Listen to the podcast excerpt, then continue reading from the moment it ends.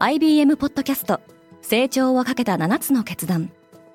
成長をかけた7つの決断とは今後3年間に世界を形作ると予想される7つのビジネストレンドについて IBM が何千ものクライアントとの対話に基づき提言をしたものです。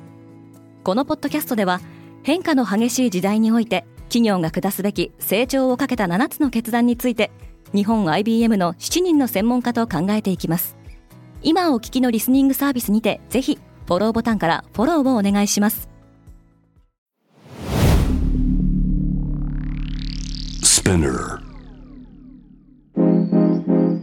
Good morning, ケリーアンです10月11日水曜日世界で今起きていることイスラエルで起きている大規模な戦闘をめぐりソーシャルメディアではフェイク情報も拡散されています元ツイッターこと X がプラットフォームとしての責任を果たすよう名指しで批判されています。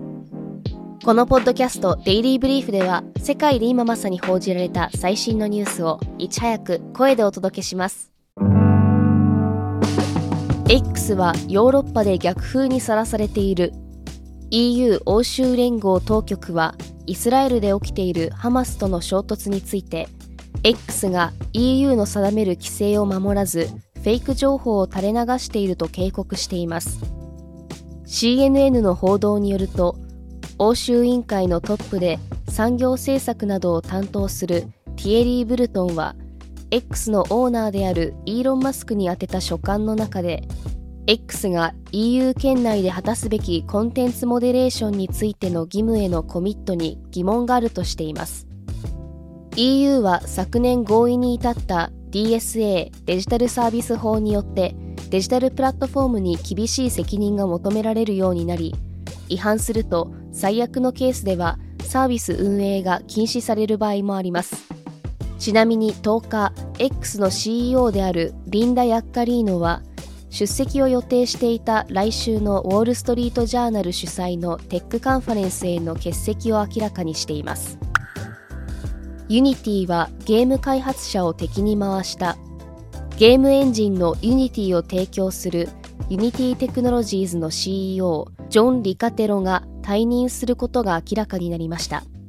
同社は先月ユニティの利用料金を改定することを発表。ゲームコミュニティからは激しい反発を受けていました。リカテロは2014年の CEO 就任後ユニティの経営多角化を進め2020年には株式上場も果たしています。近年では AI 活用の動きも目立っており今年5月の決算発表の際には AI によってユニティの競争力はさらに拡大するとアピールしています。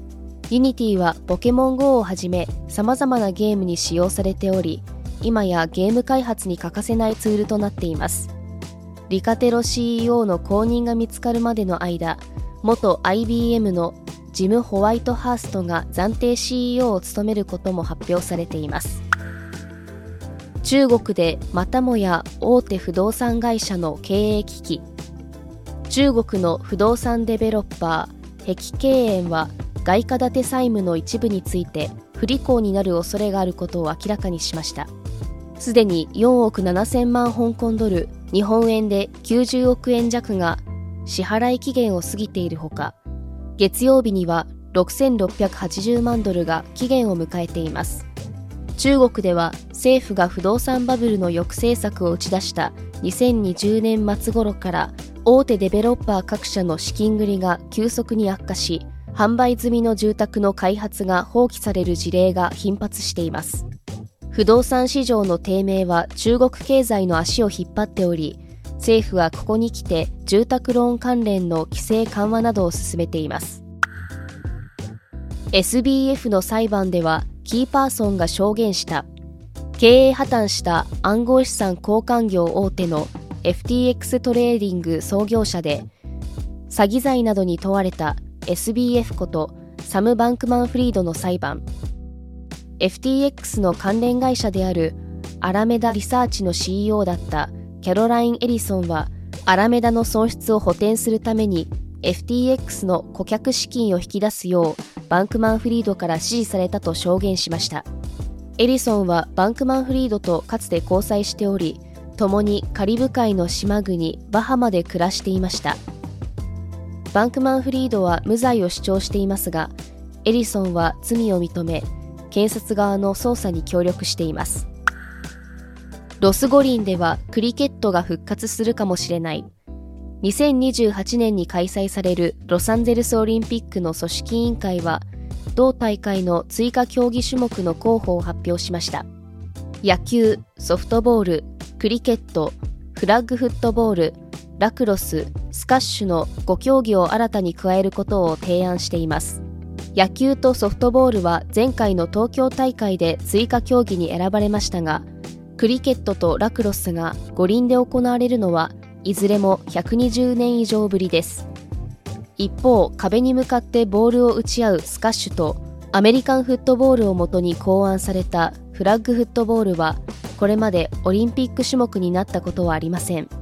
追加競技は来週16日に行われる IOC 国際オリンピック委員会総会で正式に決まる見通しです。リスナーの皆様いつもデイリーブリーフを楽しんでいただきありがとうございますデイリーブリーフを SNS や友人や同僚にシェアしていただきデイリーブリーフコミュニティを一緒に成長させませんか？あなたの応援がこれからの新しいエピソードの誕生につながります。ぜひフォロー、シェアをして応援していただけると嬉しいです。ケリーアンでした。Have a nice day!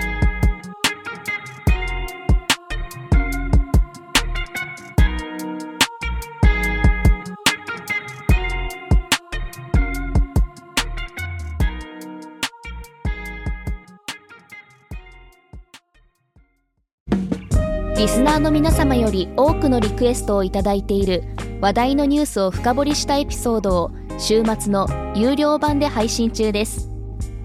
今なら1ヶ月無料トライアルを実施中。詳細は概要欄に記載しています。この機会にぜひ聞いてみてくださいね。